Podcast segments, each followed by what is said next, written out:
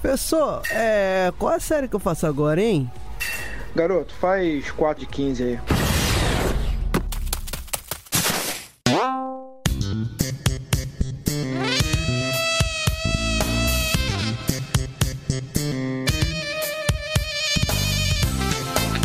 Olá pessoas, vamos para mais um Drops, que é aquele podcast rapidinho onde respondemos perguntas. E eu sou o professor Yuri Motoyama e no Drops de hoje nós vamos responder: Personal online é pior que o personal presencial? Antes, quero deixar um recadinho do professor Rafael Sequete para vocês e depois vamos para a nossa resposta.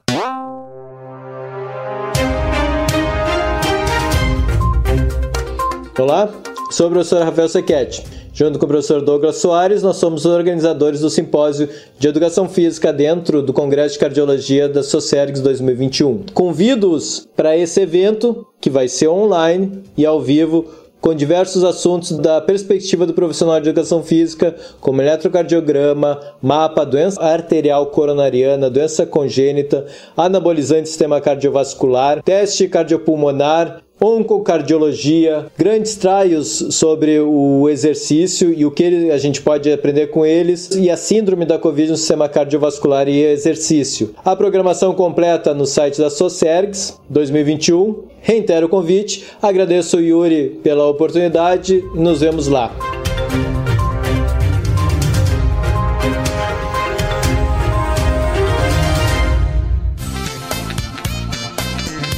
Artigo publicado agora em abril de 2021 na Psychiatric Research, intitulado Exercício supervisionado de forma remota pode afetar positivamente sintomas autorreportados de depressão e nível de atividade física durante o distanciamento social? Ponto de interrogação.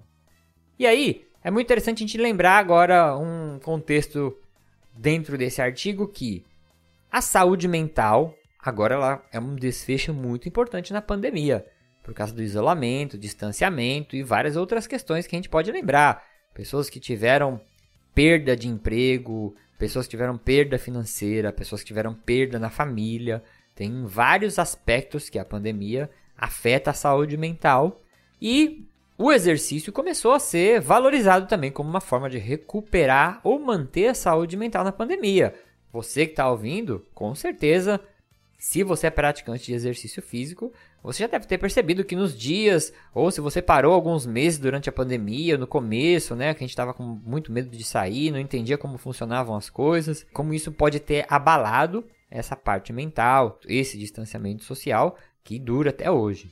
E outra coisa que aconteceu também é o personal online, que muita gente não gosta e muita gente viu aí uma forma de conseguir recuperar o dinheiro perdido, né, dentro desse contexto, com a academia fechando, as pessoas ficando com medo de sair e evitando aglomerações, evitando até o contato com o próprio personal trainer. Nesse artigo, o que, que ele fez? Ele pegou e fez um questionário e enviou esse questionário para pessoas responderem por todo o Brasil. E as respostas desse questionário foram separadas em quatro grupos que eu vou explicar para vocês. Um grupo não fez exercício nenhum. Esse grupo tinha 109 respostas. Outro grupo, ele tinha supervisão, só que essa supervisão de exercícios era feita online e sem orientação de profissional. Esse grupo, as pessoas acessavam um aplicativo, ouviam algum vídeo no YouTube, né? Não tinha um profissional por trás. Esse grupo tinha 146 pessoas. O outro grupo, ele tinha uma supervisão de um profissional de educação física, só que ela era online. E esse grupo tinha 45 pessoas. E o outro grupo tinha supervisão de um profissional de educação física e a aula era presencial, cara a cara, face to face. E aí ele representava 44 respostas desse questionário. O que, que eles avaliaram? É, entre outras perguntas, né, eles principalmente olharam ali uma escala de depressão, que é um questionário que chama Madres.s Score, e níveis de atividade física avaliadas por METS. METS é uma forma de você tentar estimar a intensidade do exercício que a pessoa faz. E eles dividiram é, quantos minutos a pessoa faz por semana de exercício vigoroso e quantos minutos a pessoa fez né, de exercício moderado, de intensidade moderada. A maior parte do grupo pesquisado foram mulheres, a gente teve 111 homens e 233 mulheres. A idade média do grupo foi em torno de 36 anos, com desvio padrão aí de, de 13. Maior parte do grupo, 41%, tinha uma faixa de renda entre mil a 3 mil reais por mês. 44% eram de nível universitário e 85% eram da região de São Paulo. E aí eles avaliaram a quantidade de exercício realizado, como comentei, nas intensidades, né? Quem fez tantos minutos por semana em intensidade vigorosa e moderada. E eu vou trazer uns resultados para a gente refletir aqui. Houve um aumento de aproximadamente 22% na procura de formas de exercício autoguiado, comparando antes da pandemia para depois da pandemia. Então as pessoas começaram, depois da pandemia, a falar: Poxa, preciso me cuidar. Eu vou entrar na internet aqui, escrever exercício e vou seguir alguma coisa. Ou vou baixar um aplicativo de exercício no meu celular. Houve um aumento de 11% no personal com supervisão remota. Então, algumas pessoas decidiram aí que queriam cuidar da saúde, cuidar do corpo, só que iriam fazer isso com uma orientação online de um professor. E houve uma queda de 40% no personal com supervisão presencial. Significa que quase metade, né, 40% das pessoas desistiram de ter ir para academia e fazer sua aula com o seu personal trainer.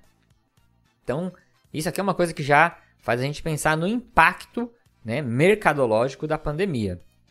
E agora, o resultado que é mais interessante, né, que fiz até essa provocação na pergunta do Drops, comparando o personal online do presencial.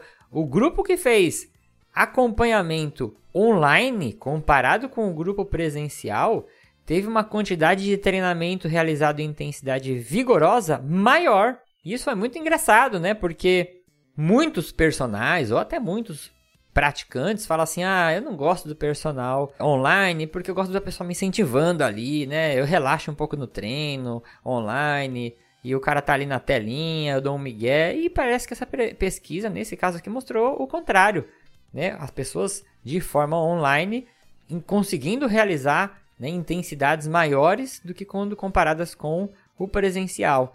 E outra coisa que é interessante, o grupo do personal presencial com o grupo do exercício autoguiado, que era aquelas pessoas que assistiam vídeos gravados de aplicativos, de internet, tiveram quantidade de exercício e intensidade vigorosa iguais.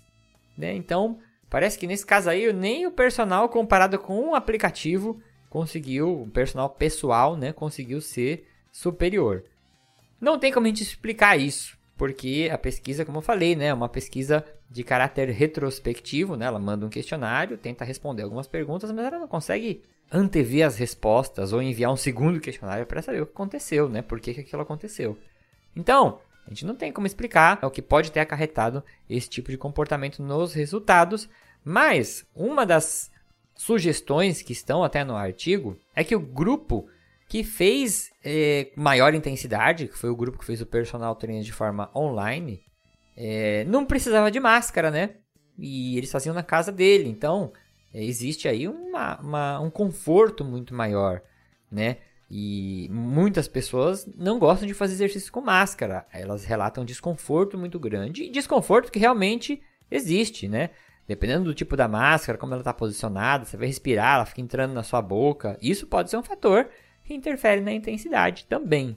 Lembrando que a máscara ela não reduz diretamente as variáveis que vão afetar sua performance. O que, eu quero dizer? Usar máscara, já tem muitos artigos até mostrando essa direção. Isso parece ser mesmo uma tendência que a máscara não afeta a captação de oxigênio, a máscara não afeta a troca gasosa, né? O que tem estudos que mostram é que a máscara o que a gente tem na literatura científica é que a máscara ela pode afetar a percepção do esforço. E aí, você se percebendo mais é, é, desconfortável, isso pode indiretamente sim diminuir a sua performance. Então, entendeu o que eu quero dizer, né? A máscara diminui a performance, mas de forma indireta, não tem uma explicação fisiológica. Vamos dizer que é uma explicação psicológica que faz você perceber esse desconforto. Outro ponto no artigo onde eles sugerem que os indivíduos que fizeram o personal online é, poderiam ter tido uma melhora na parte da depressão, né, na saúde mental, é que eles viram ali uma relação entre saúde mental e intensidade através de uma correlação negativa. O que, que significa isso? Eles pegaram lá a quantidade de METs realizadas em exercício e fizeram um gráfico, uma correlação sobre a depressão. E eles viram uma correlação negativa, o que significa quanto mais METs, menos pontos ali no score de depressão. Essa correlação ela teve um R de 0.26, né, com diferença estatística. É, só que tem que lembrar que correlação ela não significa causa e efeito, né? É uma observação que pode sugerir que isso aconteça, mas não é um efeito de causa e efeito. E aí é legal até, para a gente terminar, a gente ver as limitações que estão escritas no próprio artigo. E os resultados desse artigo, eles podem ser generalizados apenas para o estado de São Paulo, porque como a gente viu ali, a amostra, maior parte foi de São Paulo. E até uma, um nível socioeconômico X ali, né? Então não dá pra gente generalizar aquilo pro Brasil todo. Tava até conversando com um ouvinte nosso aí, meu amigo Jackson, lá da Bahia, e ele falou: Poxa, eu quero ver esse artigo aqui porque na Bahia eu acho que as coisas são diferentes. E pode ser diferente mesmo, viu? Pode ser diferente mesmo, dependendo da região que a gente fizer essas perguntas. Outro ponto: isso é um estudo autorreportado. O que, que significa? A pessoa fala o que ela acha que é um exercício vigoroso, o que ela achou que ela fez de exercício moderado, né? Então, do que ela acha é muito diferente do que você mede. Mas não tem como a gente fazer um estudo dessa forma e ir lá na casa de todo mundo medir, né? Esses estudos é, é, que eles chamam observacionais são feitos assim mesmo, desse jeitinho aqui. Outro ponto que eles colocam como consideração é que é um questionário retrospectivo, mas a gente também não tem como fugir disso, né? Porque você manda o questionário e fala para a pessoa: lembra quando era antes da pandemia? Quanto você fazia de exercício vigoroso? E agora? Quanto você faz de exercício vigoroso? Então, esse viés, existe um viés aí da memória, né? Que, de novo, é uma limitação do estudo, mas não, não um problema do estudo, porque estudos dessa forma são feitos assim e eles são considerados, né? Você considera esses vieses na hora de você fazer as conclusões. Mas, minha opinião, pandemia ela trouxe muitas mudanças, né? Inclusive a introdução de novas formas de atuação no mercado até na forma de prescrição de treinamento. Então, hoje em dia a gente tem o personal online que, eu vou falar assim, não que não existia, né? Mas era muito raro alguém escolher fazer um personal online. Ou se o cara fazia personal com pessoas de outros países, né? É, ah, eu gosto muito do professor e eu mudei pro Japão. Poxa, me dá aula online aí né, do Brasil aqui no Japão, porque eu não gostei do personal japonês, por exemplo, né? Então existia o personal online, mas agora isso é uma tendência, e aí a gente sempre fala até no American College, naquele naquele report que eles mandam, é, como tendência para 2021, personal trainer online estava em primeiro lugar, né? atividade física assessorada de forma online. E interessante a gente pensar nesses pontos. É, eu coloquei essa pergunta do personal online é pior, até para fazer uma brincadeira, uma provocação, né? Mas na questão não é nem a gente ver o que é melhor ou o que é pior.